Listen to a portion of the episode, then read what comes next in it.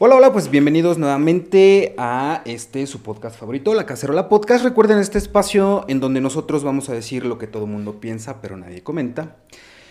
Y lo que todo el mundo comenta y nadie piensa realmente. Y el día de hoy me siento muy contento. Tenemos una invitada muy especial. Está con nosotros la señora Erika Edith Navarro Valdés. ¿Cómo está, señora? Bienvenida a la Cacerola Podcast. Conocida como Doña Católica. Doña Católica. Así es, como, así es como me conoce la gente.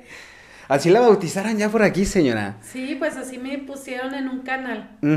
que, que no sé si, si voluntaria o involuntariamente, pero ya está un personaje en la ciudad usted. De hecho, no nomás en la ciudad, me atrevo a decir, y aquí está mi, productora, no me dejará mentir, pues ya la conocen en muchos lados. Que bueno, me da muchísimo gusto. Pero justamente eso para, para conocerla un poquito mejor, eh, quisiera preguntarle o que nos compartiera un poquito qué, qué, qué, es de usted, qué es de la señora Erika, eh, eh, qué onda con, la señora católica. Platíquenos un poquito para entrar en contexto. Mire, todo empezó en el 2001, bueno, después de que falleció mi papá, yo empecé a tener este, experiencias sobrenaturales de Dios. Y, y, y, en una, una vez que me fui a dormir, ya dormida, que nuestro Señor Jesucristo lo soñé, y me llevó en espíritu, porque como dice San Pablo, no fue si fue en el cuerpo, en el espíritu, pero yo estoy segura que fue en el espíritu o tal vez en el cuerpo. Me llevó al cerro de la bufa y me enseñó, estaba con la Santísima Virgen María, estaban los dos juntos. Y me dijo, mira, te voy a mostrar esta ciudad. Y me la mostró y todo, me dijo, mira, puras callejoneadas, fiestas, me enseñó muchas fiestas en salones, porque antes en el centro de la ciudad había salones de fiestas. Sí, sí. Dijo, mira cómo está la ciudad, la gente divirtiéndose con la televisión, con el celular, con, con todo. Dice, pero menos conmigo. A mí me tienen abandonado, nadie ora, nadie va a misa, o muy poca gente, y si van a misa, nada más van a pedir pero no van a adorarme, porque yo soy un Dios que necesito de adoración. Claro. Me dijo, y yo pienso castigar esta ciudad, como Sodoma y Gomorra o como Wisconsin fue castigada en 1873 con bolas de fuego. Dice, te llamo a ti para que llames a la conversión y a que se acerquen a mí. Dijo, si yo castigara esta ciudad, ¿sabes cuántas personas se salvarían? Dije, no. Me las enseñó. También llevó a dos señoras, no nomás a mí, andaban en la bufa. Dos señoras mayores de 70 años, muy piadosas, esas señoras que, que, oran todo el tiempo, que tienen su casa limpia, que todo el día están haciendo que hacer, atendiendo al marido, todo cumpliendo con sus obligaciones. Solo dos señoras iban a salvar, ni sacerdotes, ni monjas, ni niños, porque los niños también nada más están perdiendo el tiempo. Entonces, digamos que el, el mensaje que, que se, o, o, lo que se puede interpretar más bien de esa mm, experiencia que, que, usted tuvo es intentar encaminar a la sociedad por, por, por dónde sería, o sea, encaminarla o, hacia dónde. Al conocimiento de Dios. Jesús nos creó para conocerlo, amarlo y servirlo. Yo me dediqué a repartir mensajes, a rezar el rosario en las casas, en las calles, juntaba gente, se juntaban a veces 10, 20 personas, les llevaba el mensaje de la Virgen de, de Gide, Alemania, el mensaje de Fátima a los niños, los niños y el sol, a los de los tres pastorcitos. Em, ahora reparto oraciones porque eso acerca a la gente. hay gente, hay de todo, hay gente que me tira la oración, pero hay gente que me da las gracias. Gracias, señora. Me ayudó mucho su oración y la sigo rezando y mensajes, no nomás oraciones, mensajes de Dios como el gran aviso. Que nos preparemos, que nos vayamos a confesar para que estemos preparados para ese gran día donde todos vamos a dar cuenta de nuestros pecados en vida, no después de muerto. Ah, o sea, nos va a tocar en, en, pues ahora sí que en este plano nos va a tocar rendir cuentas si hacemos algo o si no hacemos algo. Todos vamos a rendir cuentas del amor y del servicio y de todos los pecados, mire va a ser en vida y ya puede ser en un año, ya no falta mucho. Busquen todos en internet el gran aviso para que sepan de qué estoy hablando. Y también su cita bíblica, su sustento bíblico es Apocalipsis 6, que es el sexto sello, que es el, el, impacto del cometa Ajenjo. Es una parte, dicen, si entrara el cometa completo, toda la, toda la Tierra sería aniquilada. Solo va a entrar una parte Para, como purificación, para enmendarnos del pecado. Señora Erika, sabemos que, pues bueno, actualmente, y no actualmente, esto ha sido desde que hay existencia, pudiera decirse, del, del hombre pensante, por así decirlo. El tema de, de, las deidades, las religiones, las figuras a quienes nosotros como personas y como individuos o como sociedades, pues adoramos o rendimos tributo. Me refiero a, a, a toda la serie de eh, religiones que hay alrededor del mundo, diferentes culturas, diferentes religiones. Algo muy interesante que en algún momento escuché de una persona que iba a hacer la confirmación y que al final decidió no hacerla porque dijo, parafraseando a esta persona, esta persona decía, el yo confirmarme en la religión católica, no por definición, pero de alguna manera es negar las otras más que existen. Dice, es como planteándolo, por ejemplo, en el arte, es como si yo me confirmara, no sé, en la música, pero también estoy negando el teatro, la danza, la gastronomía, el cine. Y él decía, no, no quiero cerrarme o no quiero sesgarme hacia una sola religión, porque todas las religiones son hermosas, porque al final del día eh, siento yo que es la manera en que nosotros hacemos palpable la fe. Y él decía, yo no me quiero cerrar a las demás religiones, dice, nada en contra, ni con una ni con la otra. La religión católica es hermosa, me gusta muchísimo, crecí y, me desarrollé bajo esa doctrina. Dice, pero hay otras religiones que también son muy interesantes. ¿Qué opinión le merece a usted las religiones que no, no son necesariamente el mensaje que usted comparte, pero al final del día siento yo que todas las religiones nos encaminan hacia donde mismo, el bien común, el amor, el paz, la paz, la bienestar, el bienestar. Pero ¿qué opinión le merecen a usted, señora Erika, las otras religiones que también buscan lo mismo, pero a lo mejor de una manera diferente? Sí. Mire, Dios en, en Apocalipsis 7 dice que, que son 144 mil, pero uh -huh. son los escogidos, los sellados, los, los santos, los santos que no tienen mancha. Uh -huh. Pero a, más adelante dice, y había una gran multitud que nadie podía contar. Yo pienso que esas son las demás religiones, pero okay. los que cumplen los mandamientos, todas las religiones están llamadas a la santidad, no todas.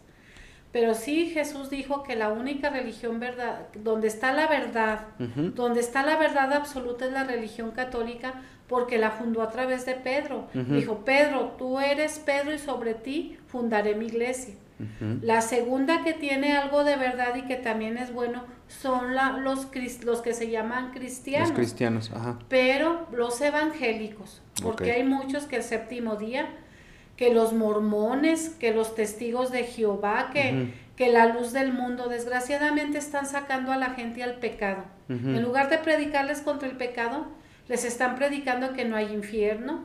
Los mormones dicen que Satanás es hermano mayor de Jesucristo. Uh -huh. los, los testigos de Jehová que no hay infierno, que los que se portan mal, lo único que les va a pasar es que van a quedar dormidos y ya nunca van a despertar y que los que fueron buenos, esos sí van a vivir. Esa es una gran mentira. Todo el pecado que cometiste en la tierra y no fue reparado y no fuiste arrepentido, lo vas a pagar con tormentos terribles uh -huh. más allá de la vida. No es cierto que vas a quedar dormido.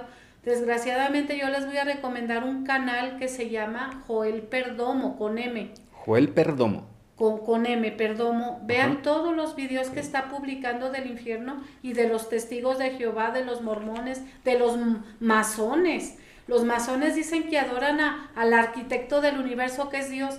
El arquitecto del universo para los masones es Satanás.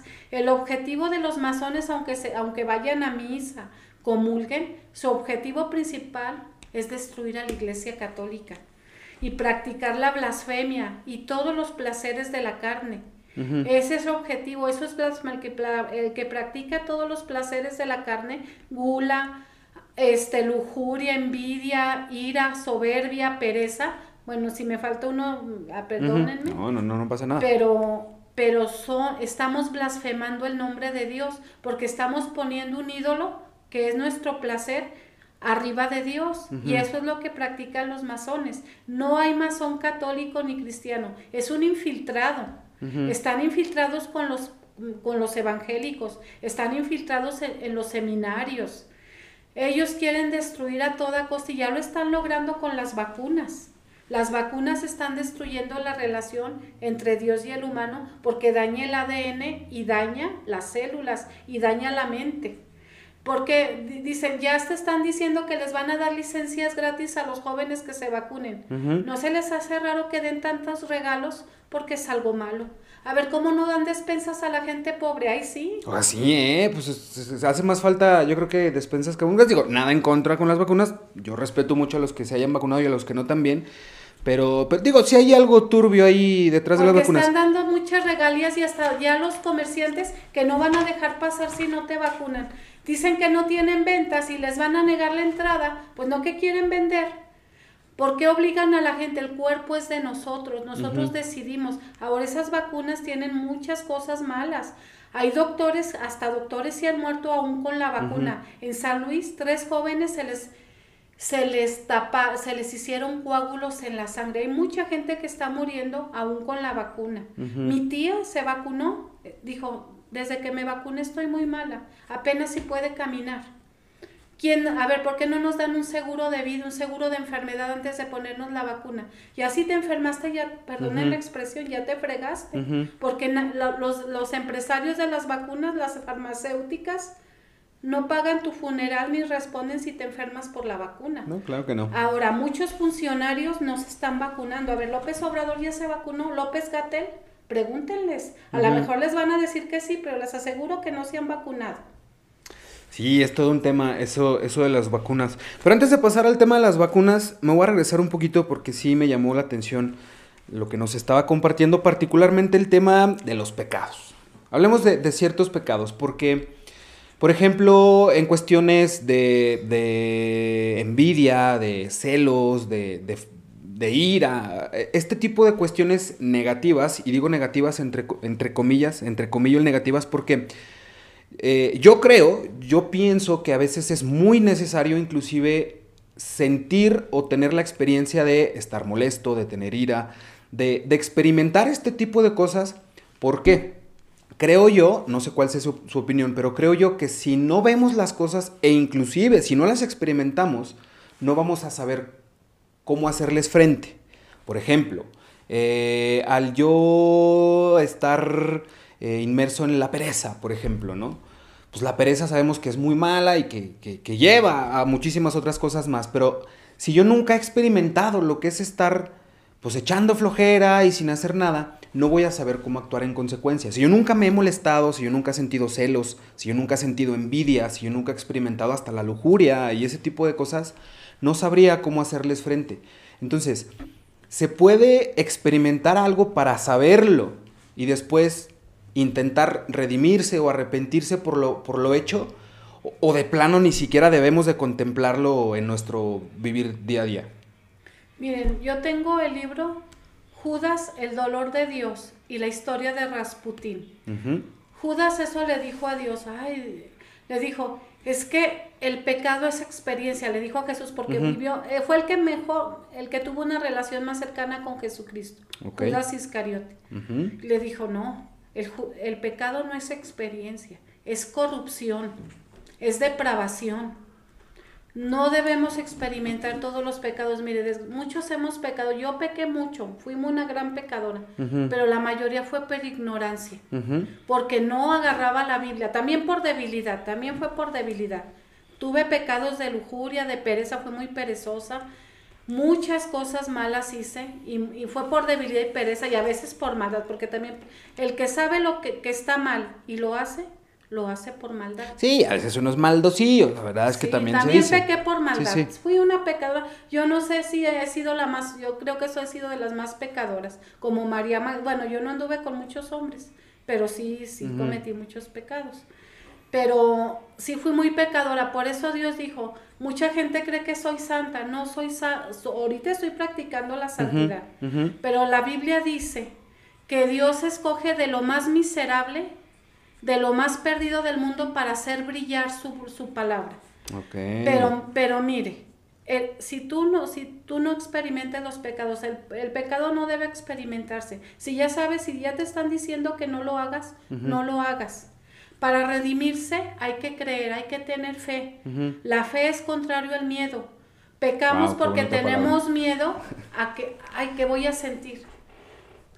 Tenemos muchos miedos, por eso pecamos, porque no, es que no voy a aguantar, eso es lo que he escuchado de muchas personas. Si me aguanto de no tomar cerveza, me van a decir que no soy hombre, me van a decir esto, me voy a, me voy a quedar sin amigos.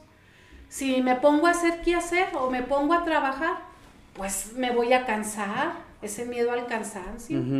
No debemos experimentar el pecado. El pecado no es experiencia. Dios lo dijo, es corrupción. Rasputín. Que justo, y, rescato dos frases que me gustaron mucho que nos acaba de compartir. La primera fue, pecar es por ignorancia. Y, inclusive no podría estar más de acuerdo porque muchísimas equivocaciones, por así decirlo, se cometen no por maldad o, no por querer hacerlo per se, sino por ignorancia, porque no sabemos o porque no tenemos la información necesaria. Inclusive también el otro día, platicando yo con un amigo, le decía, platicamos sobre la diferencia, que estamos a llegar ahí, sobre la diferencia entre el amor y el odio. Y yo le decía, o yo concluía más bien, que el amor es amor y el odio es el amor sin la suficiente información porque no, tenemos la suficiente información, entonces lo interpretamos como odio. Y la segunda frase que me gustó mucho que dijo fue, la fe es contraria al miedo. Es que creo que tampoco pudiera estar más de acuerdo con esa frase porque la fe es todo lo contrario al miedo. Entonces, siento yo que si perdemos la fe, ya lo perdimos todo. Para usted, ¿qué es la fe? ¿Qué significa en una definición amplia de la palabra, si nos la pudiera compartir? ¿Cómo entiende usted la fe? La fe es creer en algo sin verlo. Porque dijo Jesús, dichosos los que creen sin haber visto. Basta oír, dice, por la fe entra por el oído, por la lectura, por el oído o por la lectura de la palabra de Dios. Hay que creer, porque si empezamos a usar el razonamiento, no, esto no es cierto, o empezamos a leer un montón de libros, que al final la mayoría de los libros tienen el espíritu de Satanás, no todos, la mayoría. Y esos espíritus siempre, esos libros siempre se van a oponer a la verdad que está en la Biblia. Por eso debemos leer la Biblia. Hay gente que lee la Biblia con espíritu científico, con espíritu crítico. Esa no es fe. Y nunca van a creer ni nunca van a cambiar. Porque yo conozco muchachos que me dicen, yo ya leí toda la Biblia. Y, y siguen en el pecado. No, yo ya la leí, pero no creo. De nada le sirvió porque la usó con el razonamiento y la fe está en el corazón aunque, aunque recientemente se vio en, la, en, en, internet hay un video que dicen que la fe está alojada en una parte del cerebro. Eso no he visto el video, pero vi el título que la fe está, lo que los científicos de la NASA descubrieron que la fe está alojada en una parte del cerebro. Ok. Pero viene, si la Biblia dice, la, la, la, fe viene por el oír o por el leer. Y basta creer, creer con el corazón de que es verdad porque es palabra de Dios y hay que rezarle al Espíritu Santo, porque dijo Jesús, les voy a mandar el Espíritu Santo, porque Él les confirmará lo que he dicho. Por eso esa persona que se iba a confirmar hizo, un, hizo, algo muy grave, porque confirmarse es recibir los siete dones del Espíritu Santo que le iban a iluminar la conciencia y el corazón a la palabra de Dios. Entonces, es pregunta, las personas que no eh, profesan la religión católica como tal o que no están tan inmersos en esta religión o que su fe la depositan en alguna otra deidad o algún otro tipo de espiritualidad, ¿están equivocados esas personas? Sí, sí están equivocados porque dijo Jesucristo, yo soy el camino, la verdad y la vida. Nadie va al Padre sino a través de mí. Por eso sí están equivocados. No, yo no juzgo a nadie, pero sí la Biblia y la Biblia católica, porque la Biblia protestante le han quitado libros, le han cambiado palabras. Compren una Biblia católica y yo les recomiendo la Santa Biblia o Dios habla hoy. Esas son las mejores Biblias que pueden, o la Biblia guadalupana, donde no le quiten, y entre más antigua sea la Biblia, mucho mejor. No hay otro camino más que Jesucristo. Los testigos de Jehová están blasfemando porque no hay testigos de Jehová. Testigo de Jehová solo es Jesucristo porque es el testigo del Padre. los que nosotros somos testigos de Jesucristo porque conocemos su palabra y tenemos que practicar lo que nos enseñó. No hay testigos de Jehová, no se engañen. Solo Jesucristo es el testigo de Jehová. Dijo, el que me vi a mí, vi al Padre, dijo Jesucristo. Señora Erika, entonces, insisto, no, no, no quiero decir que, que yo tengo la verdad, ni mucho menos pero es meramente esta curiosidad de, querer justamente acercarse un poquito más a la verdad. Si hablamos en temas generacionales, y aquí parto la premisa en dos, o sea, en un tema, generacional, en un tema generacional no es un secreto para nadie y lo estamos viviendo hoy por hoy en el 2021. Em, las nuevas generaciones están muy dispersas a lo que su espiritualidad y su fe se refiere. Eh, no creen mucho en, Dios o, o, en la iglesia o en la fe o en la espiritualidad, etc. ¿Qué estará fallando o en qué han fallado las distintas religiones? No nada más la religión católica o la iglesia católica, sino las distintas religiones que al final del día siento que son estos entes, pues de alguna manera de bienestar, porque insisto, si se pierde la fe, se pierde todo. Pero ¿en qué se ha fallado y por qué las nuevas generaciones cada vez se están alejando más de la iglesia, por ejemplo? Sí, porque la iglesia no ha dejado el mundo. La Biblia dice y Jesús dijo, el que es amigo del mundo es enemigo de Dios. Muchos vamos a misa y saliendo vamos a, tres horas de televisión, a ver las series de televisión, a escuchar música mundana, música horrible que nomás habla de que te quiero para una noche o, vamos al cine a ver películas de terror o películas pornográficas, o vamos a bares a, a bailar, a mover el cuerpo como la gente mundana. Y así están todas las religiones. La religión la usan, no todos, pero la mayoría, para sacar dinero. Y para, para ennoblecerse, para decir, yo soy el pastor, yo soy el, que manda aquí. Todos nomás están como para presumir y para mandar, no para servir. Por eso Dios fundó una iglesia santa, una iglesia donde dijo que la comunión de los santos es repartir todos tus bienes en los pobres. Claro, quedarte con lo esencial, tu casa, tu comida, tu ropa, y de ahí en más repartirlo a los pobres. ¿Quién hace eso ahora? Todos nomás buscan enriquecerse, tener carros, tener esto, tener viajar y viajar y viajar por placer y no para predicar la palabra de Dios. Me dijo Dios, muy poca gente predica en la calle. Todos quieren predicar en lugares llenos de gente, en convenciones y que les paguen una buena cantidad. Yo predico en la calle así humildemente, al más borrachito, al que está tirado, también llego a él y los pastores no llegan a esa gente, porque esa gente no les da dinero, no son rentables para ellos. No digo que todos, yo no estoy generalizando, yo sé que hay pastores buenos, hay gente que predica en la calle que también es cristiana y sí predica, pero muchos no lo hacen, la mayoría no, la mayoría está en el mundo, está en el dinero, está en el placer y está en el poder. Y, también los que se dedican a la iglesia no deben ocupar puestos políticos, ni puestos altos de funcionarios, porque todo el gobierno está a, la orden de Satanás. Por eso aprueban el aborto, las, los matrimonios gays, la, la eutanasia, la destrucción a la naturaleza, la explotación al pobre, etcétera. Señora Erika, aquí yo lo ligo entonces con un comentario que también usted hacía muy atinadamente al principio que decía, hay gente que a la iglesia nada más van a pedir, no agradecer. Y eso es muy cierto, porque muchísimas veces nada más estamos pidiendo, pero se nos olvida agradecer.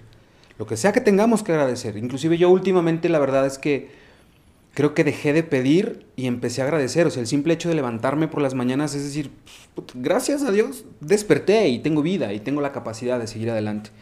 Pero sí, evidentemente hay muchísima gente que, pues bueno, se les va la vida en pedir y nunca hacen nada por agradecer. Pero la segunda vertiente de un tema generacional que yo le quería comentar era, por ejemplo, en estas generaciones estamos viendo esos fenómenos. Las nuevas generaciones se están alejando más de las iglesias por muchas razones que juntas lo agravan más. Las nuevas tecnologías, nuevas maneras de entretenerse, más diversidad y más opciones para hasta para perder el tiempo, para viajar, para divertirse, para convivir, etcétera. Pero eso es ahorita. Hace mucho tiempo, hace siglos inclusive, nuestra fe y nuestra espiritualidad como sociedad, como cultura mexicana, como cultura precolombina inclusive, nosotros teníamos a nuestros dioses, nosotros teníamos a quien adorar, a quien rendirle tributo, a quien eh, agradecerle por, por, pues por, la, por, la, por la vida, por las cosechas, por, el agua, por el sol, por, por el alimento. Eh, hace algunos siglos llegaron eh, los españoles, nos conquistaron, nos, eh, ay, ¿cómo se dice esta palabra? Nos evangelizaron y dio este giro de 180 grados, o me atrevo a decir de 360 grados, llevó tiempo, evidentemente, llevamos, no sé, 500, 600 años trabajando con eso, y cambió mucho. Pero entonces, ¿qué pasa? Nuestros, nuestros antepasados, nuestros ancestros, nuestras raíces como cultura mexicana, también estaban equivocados al adorar, no sé, a Tlaloc, que era el dios de la lluvia, por ejemplo, o, o, a Huichilopostli, o a estas deidades que en su momento teníamos y que adorábamos. Ellos también estábamos, estaban equivocados, o lo que nos faltaba era meramente información, como lo, como lo decíamos adelante. Lo que nos falta muchas veces es información. Entonces, esa es mi pregunta. Antes ellos estaban equivocados al tener esta fe o al depositar su fe en estas deidades o lo que faltaba era información. Estaban equivocados porque no, acuérdense que vino Jesucristo a decir la verdad, hablar la verdad del Evangelio, la verdad de su Padre. Cuando vino Jesucristo la humanidad estaba pasando una situación, dice que peor todavía que ahorita. Había muchos rencores, muchos odios, muchos ídolos como, como lo había y con los sí, adelante, sí, sí, no, por favor, no se preocupe.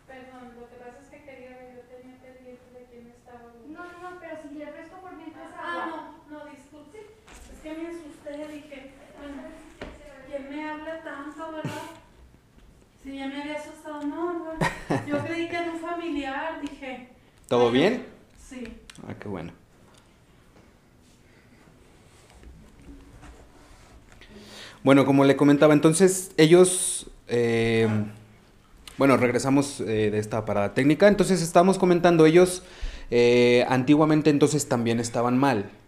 ¿Por, por, por qué estaban equivocados? ¿Faltaba entonces la información o, o, o el, tener estas deidades como Tlaloc, Huitzilopochtli, etcétera, estaba mal? Esas deidades son demonios, y no lo digo yo, lo dice Jesucristo. No sacrificaban, le sacaban el corazón, mataban vírgenes, mataban a, los enemigos, pero estos se los comían. ¿Usted cree que eso es lo que vino a predicar Jesucristo? Todos esos, los demonios siempre van a pedir carne y sangre humana. Entonces, por eso vinieron los españoles. Mucha gente habla muy mal de ellos porque sí, sí, tienen razón.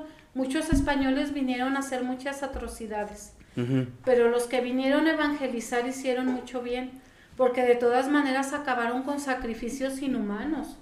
Con cosas que estaban acabando con, con la gente estaban, estaban, estaban matando horriblemente, ¿no?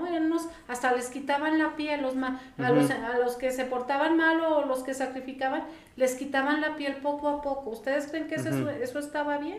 Pero meramente nada más por ponerlo en contraste y sin, sin afán de absolutamente nada, pero para ponerlo en contraste, y, y, y, no lo digo yo porque también lo dice la historia, ¿qué sucede entonces, por ejemplo, con el tiempo de la Inquisición? La Iglesia Católica también hizo muchas eh, cosas negativas en nombre de Dios, en nombre de Jesucristo. Ahí está la Inquisición, en donde tenían inclusive mecanismos muy, muy sofisticados para la tortura, por ejemplo, hay hasta museos con eso. ¿Eso no está mal? Muy mal. Ya hasta el Papa, el Papa Juan Pablo II y los papas recientes han pedido perdón. En esa época hubo oscurantismo Hubo papas negros, como si, si, les quieren llamar papas negros, esos papas no eran, no eran cristianos. Esos papas tenían al demonio y la iglesia, la iglesia se, Satanás se apropió de la iglesia, porque ¿cómo es posible que mataran si Jesús es Dios de la vida? Si cuando Caín mató a Abel, ¿qué le pasó a Caín? Lo desterró, le dijo, tú vas a andar errante todo el tiempo y, y, maldeciré tus hijos, maldeciré. Entonces ustedes creen que Dios iba a estar de acuerdo que mataran a tanta gente y mucha gente era inocente porque le quitaban sus bienes, las acusaban de brujas, no todos, sí había gente que sí realmente era bruja, pero mucha gente era para quitarle, eran ricos, sobre todo a las viudas, para quedarse con sus bienes las acusaban de brujas y se quedaban con todos sus bienes. Claro que eso está muy mal, muy mal y Dios yo creo que les va a pedir cuentas a todos los que hicieron eso. Y había brujas que nunca las agarraron. Es como ahorita, los que están en la cárcel, si hay delincuentes, pero los mayores delincuentes están acá afuera ¿Cuántos muertos no hay? ¿Cuántos sicarios no tiene todas las ciudades? Zacatecas, México. No, pues. A ver, esos no están en la cárcel, hasta. Es lo mismo. Señor regresando al tema generacional. Hoy por hoy estamos eh, viviendo y experimentando cambios culturales y social, sociales y culturales, pues socioculturales al final del día, en todo el mundo, no nada más en México, no nada más en esta ciudad, en Zacatecas, sino en todo el mundo. Eh, cuestiones que antes no se veían tanto porque se veían em, o tenían un estigma muy cargado o un tabú muy cargado, pero que hoy se practican con mayor frecuencia y se normalizan más. Puntualmente eh, temas de drogas, temas de sexualidad y temas de arte corporal. ¿Y por qué lo menciono puntualmente esto? No, más bien no podría dejar de, de mencionarlo en el sentido de que es algo no nada más con lo que usted ha, compartido su opinión y el mensaje también en redes sociales, sino porque es algo que cada vez se ve más. O sea, yo no estoy diciendo que esté bien o esté mal, yo siento que eso eh, es decisión de cada persona, decidir si está bien, si está mal, si lo hacen o no lo hacen, eso es decisión de cada persona. Pero entonces, con la gente eh, que sí está haciendo o abusando de ciertas sustancias o de ciertas cosas que hoy se ve normal, nuevamente, uno, ¿en qué, ¿en qué se está fallando? Si es que se está percibiendo mal. O bien, ¿cómo hacerlo de mejor manera? Porque uno, el hecho de que se vea mal no significa que se va a dejar de hacer. Y, al menos eso es lo que yo creo. O sea, allá afuera hay muchísima gente que porque usted o yo pensemos que algo está mal con ellos, ellos no lo van a dejar de hacer. Porque lo han seguido haciendo. Entonces, uno, si está mal, ¿por qué? Y dos, si no está mal, entonces, ¿qué hacer para que se deje de ver mal? O, cómo intentar que eso no tenga el estigma o, la carga que tiene. Insisto, puntualmente, consumo de ciertas sustancias, temas de sexualidad y temas, por ejemplo, de arte corporal como piercings o tatuajes. Que al final del día siento que cada persona tiene pues un libre albedrío para tomar una decisión. Pero de no ser así, ¿qué sucede con eso? Sí. Bueno, para empezar a decir que libre, Dios nos dio libre albedrío pero el libre albedrío lo inventó Satanás. Él fue el ángel rebelde. Dios nos creó para obedecerlo, para servirlo. Entonces, Satanás cuando Dios le dio una orden de crear un, porque los, los arcángeles junto con Dios fueron los que crearon los universos, las galaxias, nosotros fuimos creación de los arcángeles, claro, por, la, por el poder de Dios. Entonces Satanás no, no, me acuerdo qué, le, qué les mandó y él dijo, no, déjame pensarlo. Y así empezó a envenenar a muchos ángeles. No, es que queremos nosotros decidir. Y no quisieron hacer la voluntad de Dios. Es lo mismo lo que hacemos nosotros. Es que es mi vida, es que es mi cuerpo. Les, lamento decirles que ni el cuerpo nos pertenece. Dios nos lo dio para, para como un vehículo para el alma, para cumplir una misión que venimos a hacer. No venimos aquí a drogarnos a este mundo, venimos a amar, conocer, conocer a Dios, amar y servir a nuestros semejantes. Todos estamos aquí para eso. Y si tú te drogas, si tú te pones piercing o, o, andas inmoral vestidamente, de, forma indecente, o tienes sexo con personas que no son tu esposo o tu esposa, tú estás dándole culto a tu yo. Y en lugar de servir a los demás, te estás sirviendo a ti mismo y te estás condenando, porque eso, todo lo que estás haciendo en contra de tu cuerpo y de tu alma, es para tu condenación eterna, para toda la eternidad, porque estás, aparte estás matando a Dios en tu interior. Y la mayor culpa de todo eso, no quiero todo, el 100%, no digamos un 80% de, de la culpa, es de los papás. Okay. La mamá debería de tratar, tratar de pedirle a Dios de que el papá encuentre un buen trabajo, que el papá sea el que trabaje y que la mamá se dedique al hogar. Y si los dos trabajan, pues coordinarse para educar a sus hijos, porque nada más les dan para las cosas materiales, les compran el celular, la televisión, la pantalla, tenga mi hijo para que se vaya al cine, tenga mi hijo para que se vaya al bar. Esa, esa educación los está llevando al fracaso, a los vicios. El mayor fracaso del hombre es el vicio, es la ruina del hombre. Y, y todos los jóvenes andan en los vicios. Me dicen los taxistas, van a los bares, subo jovencita, subo un jovencito y una jovencita, apenas se van conociendo en el taxi y ya quieren que los lleve a un hotel. ¿Qué viene de esa relación? Embarazos no deseados, abortos y traumas para toda la vida. Y la señorita aborte y aborte haciendo pedazos al bebé, matándolo porque es un asesinato. No es un producto. Desde que se fecunda el óvulo, se forma un bebé. Microscópicamente se ha demostrado que desde que se fecunda el óvulo se forma un bebito chiquitito. Y a los 18 días ya tiene el corazón funcionando. Así es que no le llamen producto doctores, perdone que les diga esta palabra, son doctores infames los que dicen que es un producto, porque todos somos llamados a la vida en Dios. Señora Erika, ¿qué opinión le merece la reencarnación? La reencarnación. Sí, mire, yo no conozco mucho eso, pero Dios dice que se, se vive y se muere solo una vez. Yo sé y por pues eso no, no estoy muy experta en eso, pero sí sé que hay gente encarnada, demonios encarnados, hay humanos que usted ve y lo que traen es un alma condenada dentro, un alma que viene del infierno, porque Dios dice que hay cizaña, trigo y cizaña, que, la, que el trigo la sembró él y la cizaña el diablo. Y muchas personas, hay personas que son muy malas, que ustedes dicen, por sus frutos los conocerán. Hay almas que ya murieron y están encarnadas en cuerpos. O peor aún, gente, le llaman mayombola.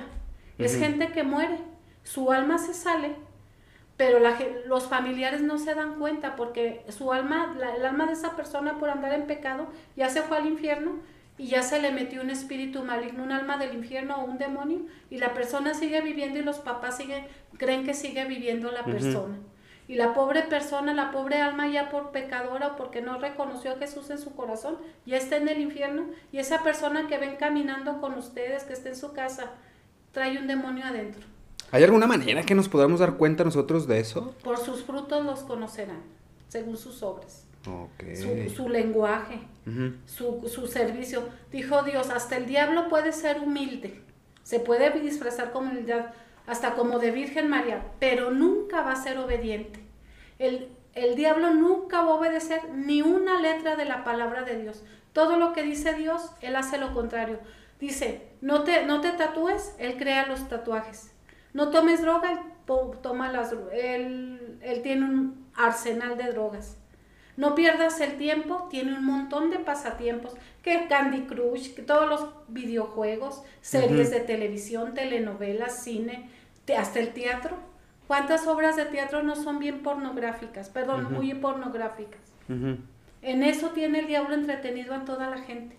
En discotecas, en bares, en bailes. Muchos católicos hacen los 15 años y luego van a, a bailar canciones profanas en los 15 años.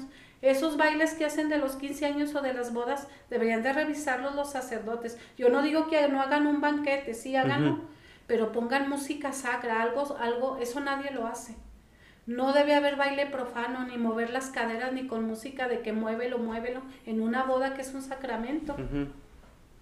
Pero entonces, ¿dónde queda el tema de la recreación, el esparcimiento? también tenemos, o sea, como, como seres humanos, si no tenemos un espacio para divertirnos, para compartir, para convivir, pues yo creo que nos volvemos locos, ¿no? No, no, sí, pero hay que divertirse sanamente. Ir a un, ir a un, por ejemplo, un museo, irse un día de campo, ir con la familia, yo no digo que no vayan a un restaurante, pero no a tomar alcohol, ir a hacer reuniones familiares, pero evitar toda costa la música, la música mundana, porque esa lleva al pecado. Se mete al pensamiento esa letra profana, luego llega al corazón y luego a los deseos. Escuchen, hay tan música tan hermosa, música sacra, música instrumental, música de orquesta, que escojan muy bien su música que van a poner en las fiestas. Mire, yo, yo no quiero hablar mal, pero hasta tuve que tirar a Roberto Carlos. Roberto Carlos le canta a Dios y tiene canciones muy bonitas de Dios, pero tiene muchas canciones de que le canta a las amantes y al sexo, al, sexo tipo aventura, de que ya conoció una mujer y ahora pues vamos a conocernos ya íntimamente. Y, eso, y Dios prohíbe las relaciones prematrimoniales o las aventuras de casados con mujeres que no son su esposa. Eso es adulterio y lleva al infierno, a tormentos tan terribles que cuando llegan al infierno Dios les dice, más te valiera no haber nacido. Lo dice Dios, no lo estoy diciendo yo, todo eso está en la Biblia. ¿Qué música escucha usted, señora? Normalmente si pone algo cuando llega a su casa, Sí. por la tarde, por la mañana, ¿qué le gusta escuchar? ¿Qué, le, qué consume de, de música, televisión o algo? ¿Hay algo que consuma y que le guste? Cantos gregorianos, música gregoriana para orar. A Hidelgarda Vigen, vi- no sé si es virgen o Vigen, Hidelgar, es una santa que ya murió hace mucho. Ella compuso muchas sinfonías, Hidelgarda. Ujú. También hay, otras, hay otros compositores, pero trato de que sea música sacra. Porque in- incluso los que cantan, traten de buscar cantantes que de veras sean muy espirituales. Porque si tienen al Espíritu Santo dentro de su corazón, esa música les va a llegar al alma. Y si esa gente nada más es una que canta bien, que tiene muy buena voz, pero que dentro no tiene al Espíritu Santo o nada más lo hace por vanidad, esa música en lugar de ayudarte te va a dañar, porque es música de soberbia. Por eso de- deben orar todo el tiempo para que el, Espíritu Santo les dé discernimiento. Y estén en oración, en oración para, repeler los ataques del maligno. Oración a las santas llagas de Cristo, a la sangre de Cristo, al corazón agonizante de Jesús, a la Virgen María, su rosario, lo que puedan. Estar en oración. Oración es hacer la voluntad de Dios a cada instante. Orando y, orando y como dice, como decía San Benito, labor, la- laborando y, y orando, orando y laborando. O sea, también actuando. Ajá. actuando. Sí, sí, sí, o sea, no, no detenerse en hacer sus cosas, sino también sobre la marcha, pues seguir o, o continuar haciéndolo. Pero, pero no es un tanto impositivo eso. O sea, no es como muy autoritario el decir siempre tienen que estar orando y siempre tienen que estar rindiendo tributo hacia algo. No es... a- hacia Jesucristo, hacia el al Padre, Ujú. Adonai. Miren, es por su bien. Yo también decía, era bien rebelde, no, yo les dije, yo fui de lo peor. Mire, yo decía, ¿por qué? ¿Por qué? Te voy a dar, pues si yo dije, yo tengo derecho los domingos de irme al cine, porque yo también iba Ujú. al cine. Dije, ay, todo, digo, toda la semana trabajando y ahí todavía el domingo orando. Es para tu protección, para protección de tu alma y para beneficio de los demás. Mire, mucha gente ha ido al infierno porque hace las cosas a su manera y no como lo que le dicta el Espíritu Santo. Yo le digo, yo lo que digo, yo nunca lo preparo, yo no tengo nada escrito, porque tengo al Espíritu Santo que Él me dice que diga. Me dicen, ay, pues prepare tal discurso. Yo no preparo ningún discurso, yo me dejo guiar por el Espíritu Santo. Cuando hago una actividad, así sea tejer, porque hago, o no, teje, no tejo, coso. Hago vestiditos al niño Dios, hago mantelitos y todo. Todo lo hago siguiendo las inspiraciones del Espíritu Santo, hasta para escribir. ¿Cómo escribir? Hacer la letra a lo mejor para comer. Deben comer siempre con cubiertos. Lo más que puedan con cubiertos. No traten de no agarrar lo menos que puedan con la mano. Porque eso también, yo no sabía, a un muchacho, yo también comía así, muy como un animal. Un muchacho me dijo, me vio comiendo un tamal con la mano, me dijo, es pecado no usar cubiertos. Y sí es cierto, los tamales y todo se debe comer con cubiertos. En la noche me compré una dona, pues la misma dona agarré mis cubiertos y me la comí con el tenedor. Hasta se siente uno bien. Tengo unos tíos que comen los hot dog con tenedor. La hamburguesa también en cortarla, comer lo más decente que pueda. Bueno, una torta no se puede. Una gordita tal vez no se puede, pero lo más que puedan, lo más decentemente que puedan. Pero es que eso es o sea, más contemporáneo, ¿no? Al final, hoy tenemos esas herramientas, cubiertos, cuchillos, tenedores distintos, tenedores distintos, cuchillos. Pero hace dos mil años no había cuchillos, tenedores, cucharas de distintos modelos. Y ahí sí era, de alguna manera, pues, pues digo, a, valores entendidos y pues no sé si esté aplicada, bien aplicada la frase, pero como Dios los, les da a entender, eh, pues se alimentaban y comían y, y si pescaban, pues era, o sea, no sé, digo, tampoco no, no. Ah, no, no, sí. Es que según la circunstancia, y según la evolución. Ujú. No, nosotros no venimos del mono, venimos de Adán y Eva, digan lo que digan. Mucho, la escuela les quita, les, les la, la inocencia y la fe a los niños diciendo que venimos del mono. Todos evolucionamos, pero no del mono, sino evolucionar espiritualmente. Evolucionar de, de ser, un, perdonen la expresión, de un animal brutito, de, un- de una persona que, que pues apenas habla a una persona sofisticada en el amor y en la decencia y en la pulcritud. Este, es, evolución. Hay gente que está más atrasada y no la deben juzgar. Dile, mire, si la pueden ayudar a regalarle unos cubiertos o, con el ejemplo. A lo mejor si lo ofenden o le dicen, no, mírate, estás comiendo mal. No, así nunca le van a llegar a la gente. A la gente se le llega con amor. Mire, poco a poco con el ejemplo, viéndolo, viéndolos comer con sus cubiertos, viéndolos cómo se visten decentemente. Los hombres deben usar pantalón de vestir y camisa, no pantalón de mezclilla, porque la mezclilla está consagrada a los demonios. Ni siquiera deben usar tenis por eso les recomiendo que vean el canal de Joel Perdomo para que vean los, los deben andar vestidos decentemente. La mujer falda larga hasta abajo, blusas que no muestren su pecho y de preferencia manga tres cuartos o más abajo. Lo, lo más que se pueda. ¿Y si voy a una fiesta? A las fiestas se deben ir decentemente y no tan, las mujeres no deben ir con vestidos brillosos. Compran unos vestidos de tres mil, cinco mil es pura vanidad. No, ya está más caro. sí, pues es que yo ya tengo mucho que no compro esos vestidos. Denlo a las almas del purgatorio, denlo a los pobres. No gasten tanto, no vayan. Dios prohíbe, aparte de, que no deben vestirse indecentes, también Dios prohíbe que la mujer se vista elegante, que ande toda muy... Pero es que fíjese qué cosas, porque por ejemplo, digo, usted nos comenta que eh, vestir preferentemente de camisa y pantalón de vestir pero ¿y quienes no tienen la posibilidad de, comprar una camisa y un pantalón de vestir? Pues que vayan a los tianguis. No quiero dar marcas, pero hay tiendas de tiendas baratas. Si se puede, un pantalón de mezclilla, a, a veces compran Levi's. ¿Cuánto cuesta un Levi's? Así es que son pretextos. No, eso lo podemos hacer nosotros. O sea, en, en, el grueso sentido de la palabra, pues generalizando un poco nosotros que, pues, y digo, y, me refiero a nosotros a quienes, pues, podemos tener algún ingreso, algún trabajo, pero realmente hay gente que no tiene ni para comer, mucho menos para comprar pantalones de vestir y camisa, que no por eso dejan de ser más o menos católicos, creo yo, o sea, hay gente que es muy católica, que tiene eh, mucha fe o que es sumamente espiritual, pero que la verdad es que no tienen para comprar un pantalón y una camisa. ¿Qué hacer en esos casos? Sí, no, como les digo, es la evolución. Esas personas están en una situación muy deprimente y pues tampoco las vamos a juzgar ni a rechazar ni, ni a despreciar.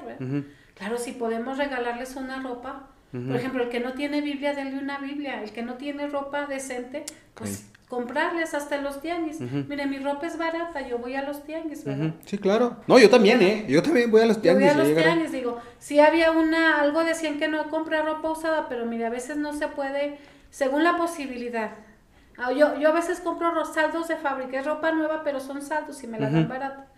Pero bueno, no juzgue, es la evolución, les digo. El que ya sabe cómo debe comportarse y tiene la posibilidad y no lo hace, lean Hebreos 10:26. Ya no, ya no habrá misericordia, sino un juicio terrible. El que peca sabiendo que es malo, es doble condenación. Hay gente que peca por ignorancia o por pobreza. Bueno, es un nivel. Es como yo, yo ahorita sé que debo comer con cubiertos.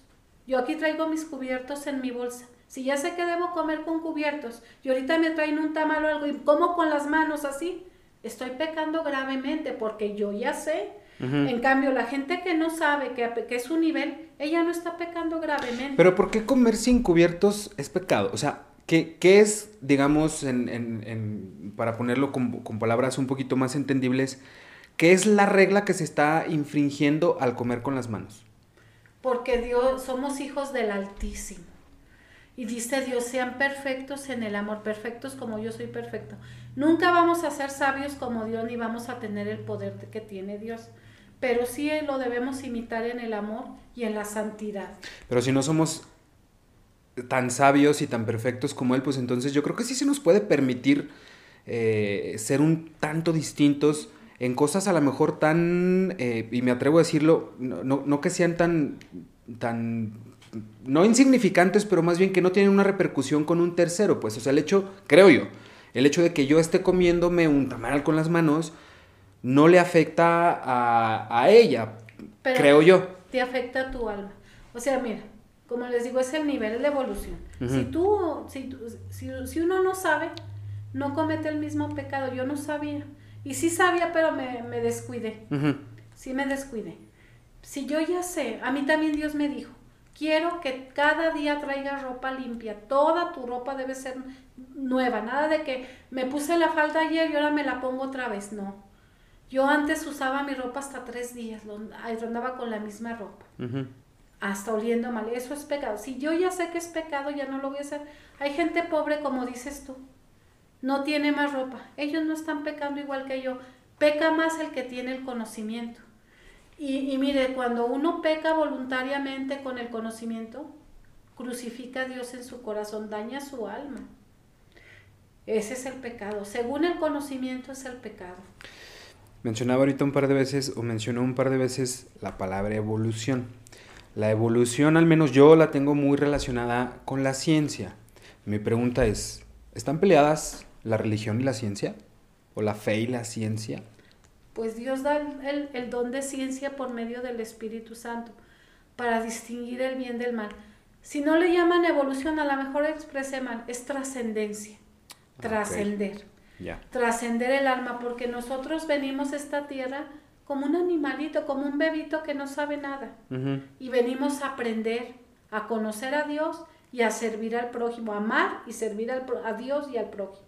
Y eso es un camino. Por eso debemos aprender de las experiencias pasadas para no cometer los mismos errores. Y perdonarnos. Si ya pecamos, hicimos lo que sea, dice, para perdonar a los demás, perdónate a ti mismo. Y ve y busca la confesión. La, si tienen que, tenemos que confesar el pecado y arrepentirnos. Y salir de ahí. Pero perdónense, porque si no, nunca van a salir del agujero. Y, no debe, y deben perdonar a todos. Miren, una tía le mataron a su hijo. ella vivía en Jerez, en paz descanse. Lo mataron dos personas. Y, se lo, y llegaron, ya agarramos a los bandidos, señora, ¿qué quiere que le hagamos? Déjenlos, yo los perdono. Con hacerles daño a estas, a estas personas no voy a recuperar la vida de mi hijo.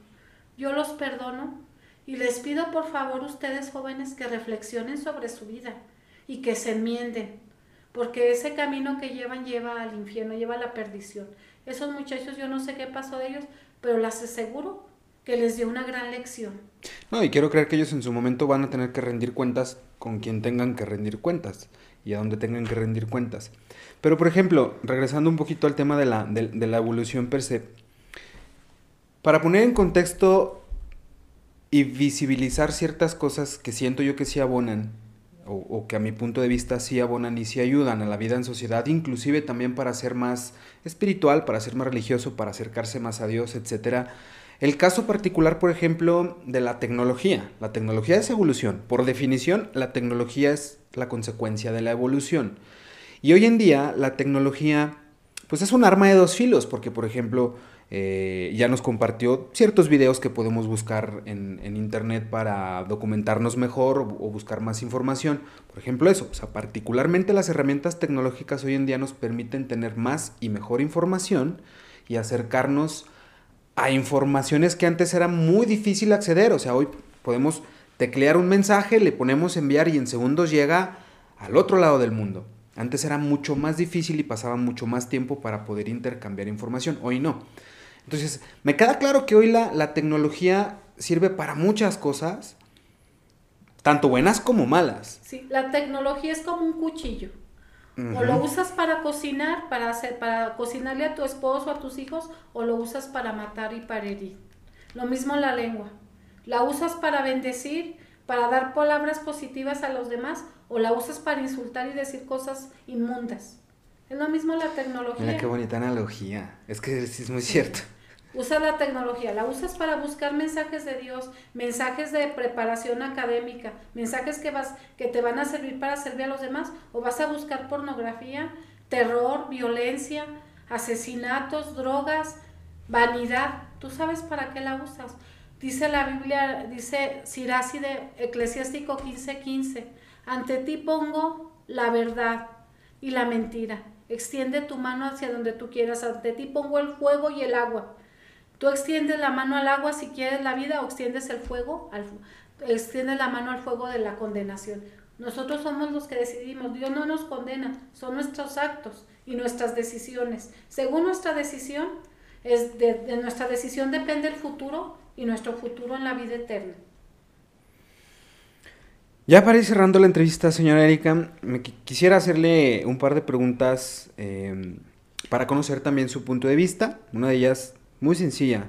Para usted, en un punto de vista personal, ¿qué es el amor? El amor. ¿Cómo, entiende el amor? ¿Qué, es, ¿Qué sería el amor para usted? Yo cuando era joven sentía que el amor, que el amor era un sentimiento. Que el amor era que si yo siento bonito, veo un muchacho y siento así cositas, pues es amor. O si siento cariño por mi mamá, eso es amor.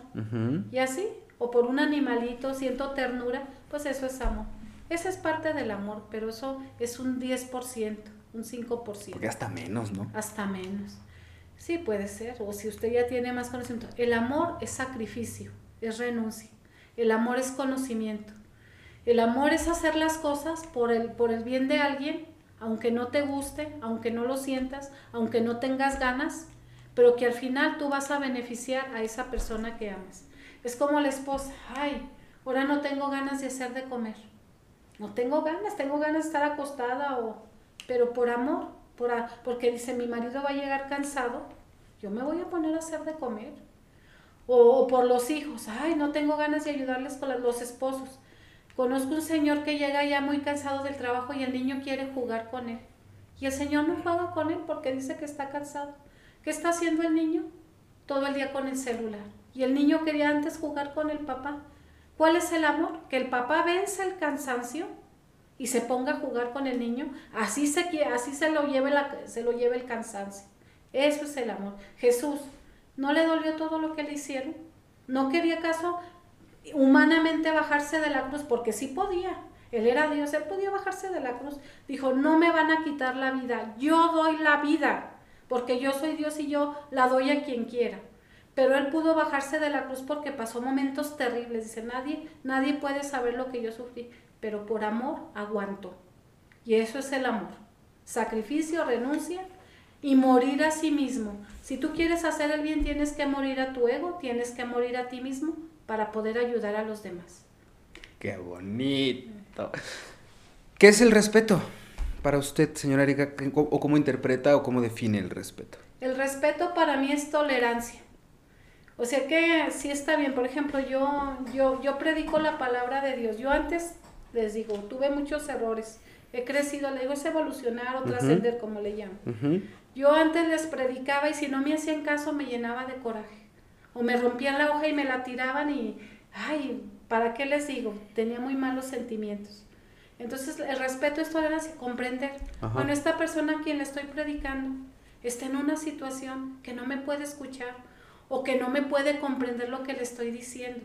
¿Qué voy a hacer por ella? Orar, y tener un detalle bonito con ella, un, un buen deseo o regalarle algo. Por ejemplo, yo vendo llaveritos. A veces no, no todos los vendo. Tenga, le regalo el llavero. Esos, a veces esos detalles hablan más que mil palabras. Claro. Entonces es la tolerancia de, de esperar. La el respeto es esperar. Esperar que esa persona tenga conciencia y que reflexione sobre su vida, no imponerse y, ni, ni, imponerla, ni regañarla, ni enojarse con ella, porque en ese momento no te comprendió. El respeto es comprender, es empatizarse con él, es tener compasión por el pecador, por la persona que anda extraviada y que desgraciadamente en su mente hay tanta cosa mala que nunca, que no te escucha, que no, que, que ni, ni, aunque le demuestres con ejemplo en ese momento anda pero puedes orar por él y sacrificarte por él, hacer un ayuno, privarte de un refresco, privarte de un chocolate, algo que te gusta de ver un programa por esa persona para que Dios esos sacrificios son muy grandes para cambiar el corazón de las personas. El odio. El odio, pues es, es egoísmo, es el sentimiento, es, es el amor desordenado del yo. O sea, yo me amo tanto que no soporto que me digan nada, no soporto que me desprecien, no soporto que no me inviten a las fiestas, no soporto que no me den el lugar que me corresponde. Es el amor desordenado del yo y no amar al prójimo y no ponerse en último lugar, dijo Jesús.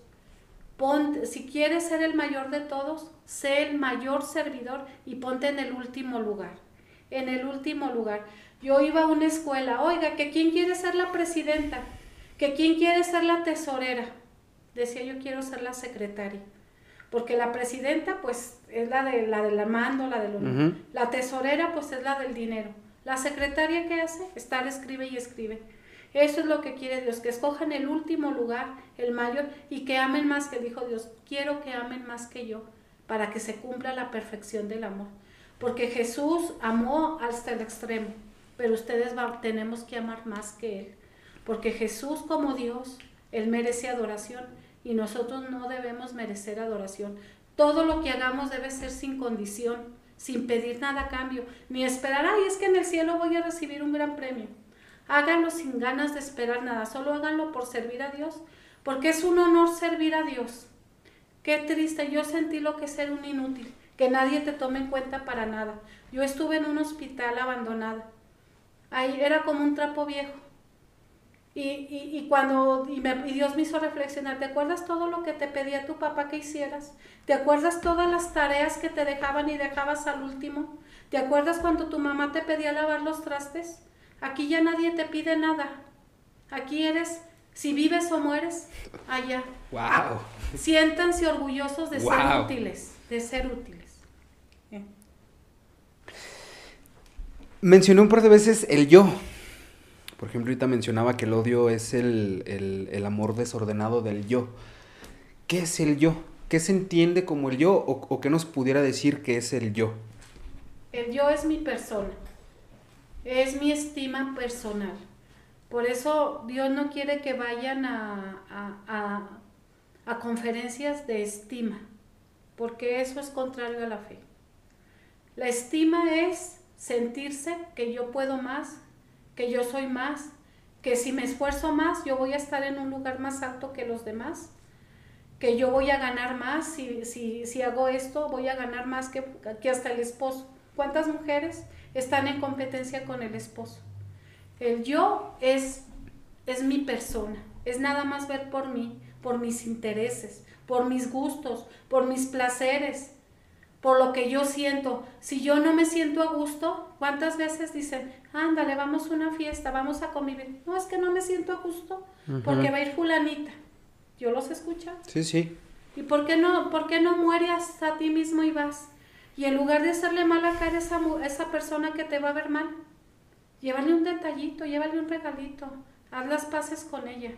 Yo también no me llevaba bien con una tía, yo sentía que había rivalidad. Aunque si una pluma, le regalé una pluma, no tenía más. Le sonreí, tía, una pluma. Y, así, y no nomás, no voy a hablar de todos los detalles, pero he tenido gente que me trata mal, ten, y le hablo bien, y sigo, dice, dice, aunque te patee en la cara, tú sigue ayudando. Tú ayuda al que te pide, dale. Al que te pide prestado, no le niegues la, no le niegues y no le cobres intereses. Y si ya no te paga, pues perdónalo. Porque dice, si nada más prestas a los que te pagan, ¿qué, qué extraordinario haces? Si nada más amas a los que te aman, ¿qué haces de extraordinario? Eso también lo hacen los pecadores. Eso dice la Biblia. ¡Wow! No, no, no. Qué bonito.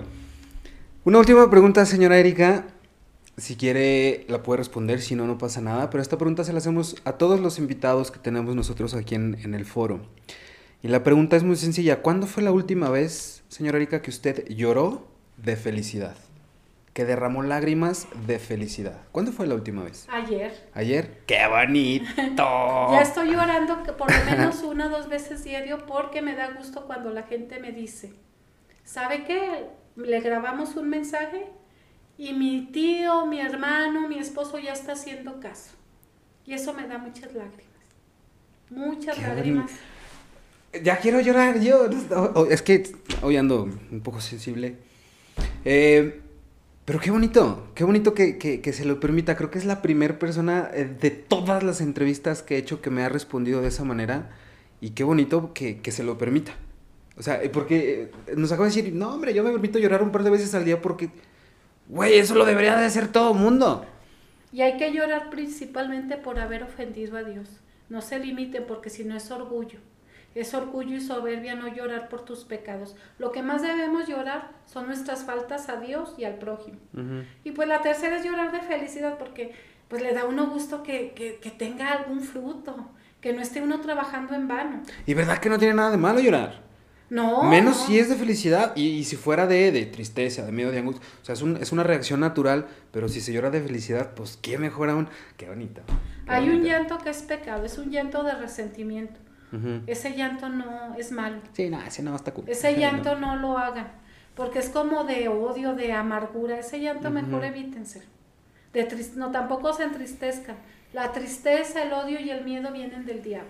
La desconfianza es de los pecados más graves para Dios. Confíen plenamente en Dios. Dios todo lo puede, pero no todo concede porque no es para tu bien. Todo lo puede Dios. Pues nomás asómense al universo. Pues no. Vean el poder. Pues nomás vean lo que hay allá afuera, ¿verdad? No- O vean el cuerpo. El cuerpo por dentro es un universo. Totalmente de acuerdo. Y no digan que se creó solo. Si un guarache que no tiene chiste no se creó solo, conte más un cuerpo. Tómala.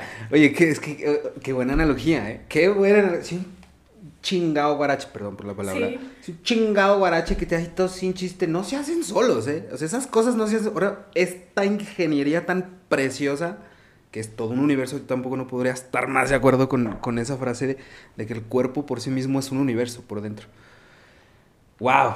Señora Erika, algo que, que- que quiera compartirnos ya para cerrar la entrevista, que quiera anunciar, algo que quiera, algún mensaje que quiera mandar, eh, no sé si tenga redes, ¿tiene red- pregunto, ¿tiene redes sociales? Yo no tengo redes sociales. Dios me, me dijo que las diera de baja porque el Facebook, el Instagram, el WhatsApp lo están usando para prostituirse muchas mujeres y hombres. Mandan fotos en poca ropa o ya sin ropa. Ay, Entonces, esas di de gentes, ay, no, tengo- no, no puede pero ser, no canal- puede ser. Hay un canal que se llama Doña Católica, y no es mío, Ujú. me lo subieron. Tengan, dis- tengan discernimiento. Hay cosas que suben que yo he dicho y hay otras cosas que no. Ustedes por eso pídanle luz. Mucho, hay, hay más de 200 mensajes míos. Escúchenlos, pero también hay cosas que no son ciertas, porque hay un video que dice que yo le estoy cantando al diablo. Tengan discernimiento. Yo jamás le, le cantaría al diablo. Sí, no sean, no sean cabrones, perdón que me lo diga, Sí. no sean cabrones, pues, pues, ay, ¿cómo se les ocurre hacer? Pero no, es que, y se lo pregunto justo porque, porque sí, sí conozco la existencia de esa, de esa página de Facebook, eh, y por eso pregunta, yo prefiero preguntar si, si, si era de usted o si alguien más la manejaba, pero qué bueno que nos lo aclara que no es usted la dueña de esa página, aún y que están utilizando su imagen, pero no es usted la que maneja esa página, ¿cierto? Sí, no, no, no es mía, pero hay muchos mensajes que pueden ver y que les van a servir. Ok. y que, y que se burlan, pero miren, pues traten de no burlarse porque lo que yo digo es real. Le digo, yo tengo mucha experiencia sobrenatural, yo fui al cielo, fui al infierno y fui al purgatorio, sentí el purgatorio, así es que, y conozco a Jesucristo, conozco a la Virgen, ¿qué más puedo conocer? Eso es lo que conozco, al Espíritu Santo, ya vi su cara, ¿no? Es un no nomás es una paloma, es un hombre. Padre, Hijo y Espíritu Santo son entre... Dios es hombre, pero es Dios eh, en su deidad. Y la cara del Espíritu Santo. Qué No, es lo- bonito. es lo más puro, lo más... Es el hombre que no se puede tocar con ningún mal, ni la más mínima sombra de mal pensamiento, porque se va, es pecado mortal. Qué bonito, qué bonito. ¿Algo que nos quisiera compartir ya para cerrar, para finalizar? Sí, que lean la Biblia, ya, ya dejen de estar perdiendo el tiempo en la... Yo no digo que no vean redes sociales, lo menos que puedan. De, de comprar libros que no son, que no es la Biblia, o libros de santos, libros de historias de santos, de vidas de santos, eso también. Pero la Biblia sobre todo porque ya no hay tiempo que perder, al rato hasta van a quemar las Biblias. Dice la Biblia que va a haber, que van a deshacer todo, van a eliminar todo rastro de la palabra de Dios. Lean la Biblia ahorita que pueden, vayan a misa, váyanse a confesar, recen el rosario, oren mucho, recen el rosario a la Virgen, a la preciosa sangre y al santo rostro. Y, y apréndanse muchas jaculatorias de la sangre de Cristo, de las llagas y del corazón agonizante de Jesús para que cuando tengan tiempo libre o les venga una tentación las mencionen y salváis el, el espíritu maligno. Tengo una duda, porque mencionó una palabra que honestamente no conozco, que son jaculatorias. Ah, son oraciones cortas. Ah, Por ejemplo, ya. corazón agonizante de Jesús, ten piedad y misericordia de todos los moribundos. Y hay más sangre preciosa de Jesucristo, sálvanos a nosotros y al mundo entero. Y así, Ave Como- María Purísima, como sin pecado concebida. Ah, mira, Sí. yo- Esas dígalas porque no pueden rezar en un tra- esas se dicen en, en el camión, en una oficina mientras están esperando, decirlas, decirlas. Ya ven, ya ven, todos los días se aprende algo, ches, herejes. No, no es cierto. Señora Erika, antes de cerrar, la verdad es que no quiero dejar pasar la oportunidad uno para compartirle tanto a usted como a todos los que nos están viendo y nos están escuchando, que honestamente no sabía que tenía tantas cosas en común con usted. Es decir, Es una persona preparada usted. muchas gracias. Preparada espiritualmente y intelectualmente porque sabe preguntar y sabe lo que está diciendo. Muchas gracias. Y, y- y- y que justo por eso la verdad es que me, me encantó tenerla el día de hoy aquí. Me encantó que nos, que nos compartiera un poquito de, de todo ese amor que usted también trae ahí dentro. Eh, y aprendí muchísimo. La verdad es que el día de hoy aprendí muchísimo. Muchas gracias. Se lo digo de todo corazón. Muchísimas gracias por habernos conseguido esta pequeña charla, esta entrevista, para, para conocerla mejor a usted, para que también, pues ayudarla, que predique que disperse su mensaje. Si alguien, alguien ahí que nos esté viendo, que nos está escuchando, también aprende algo y también siente bonito con lo que usted dijo, pues yo creo ya estamos un poquito más del otro lado, ¿no? Sí, Dios quiere y sí, porque realmente lo que lo hago por amor. Lo que Me yo queda clarísimo. es por amor, por salvar, porque se salve, así como Dios me salvó a mí, yo también quiero, no, toda la salvación se gana día a día, todavía no estoy salvado, pero así como Dios me rescató de las garras del infierno, yo también quiero que ustedes sean rescatados. Muchas gracias. Y, y realmente muchas gracias por, por lo ya comentado. Y muchas gracias también por el labor tan, tan exhaustivo y tan extenso que hace. O sea, y es que no me caían muchos veintes porque sí es cierto cuando nos estaba diciendo, hay mucha gente que predica en lugares cerrados y usted predica en la calle, y usted predica en vía pública y usted predica porque pues muchas veces es en la calle donde se necesita, no en lugares más pequeñitos o cerrados y que encima denme su dinero y uy, no, yo no comparto eso, pero sí, sí, sí estoy muy de acuerdo con usted que si tiene un mensaje y si usted siente que tiene que dispersar ese mensaje, pues el mensaje es, es allá, porque allá es donde necesita. Así lo veo yo y así lo interpreto yo, y entonces... así me lo ordenó Dios. Entonces también, gracias por estar haciendo todo eso que está, que está haciendo, por intentar eh, hacer conciencia ante muchos de nosotros que estamos allá afuera, que si, que si compartimos o no la idea, que si compartimos o no la religión, pues la opinión y las ideas también son muy moldeables y pueden modificarse, entonces ojalá y, y si alguien está buscando eh, tranquilidad, si alguien está buscando paz, si alguien está buscando trascender, si alguien está buscando evolucionar, no sé si usted estará de acuerdo, pero yo siento que todas las respuestas también están aquí adentro. En el corazón. Exacto. Porque Jesús habita dentro de nuestro corazón. Y ahí está la verdad. Exacto. No, no dejen que sus ideas dañen la fe. Busquen lo que sienten en su corazón. Por medio de la oración van a sentir a Jesús. Por medio de las la oración a la preciosa sangre y las oraciones, van a sentir la sangre de Cristo en su alma cerca de su corazón. Pues ahí está, ahí quedó la entrevista con la señora Erika Edith Navarro Valdés, la señora católica. Nuevamente muchísimas gracias, señora. Muchísimas gracias también a todos ustedes que nos estuvieron viendo, que nos estuvieron escuchando. Nosotros nos vemos y nos escuchamos en otro episodio más de este su podcast La Cacerola Podcast. Recuerden, quiéranse mucho, quiéranse muchísimo, pero cuídense un poquito más. Y pues nada, señora, muchas gracias. Muchas gracias. Chao, chao. Con permiso. Gracias a que Dios los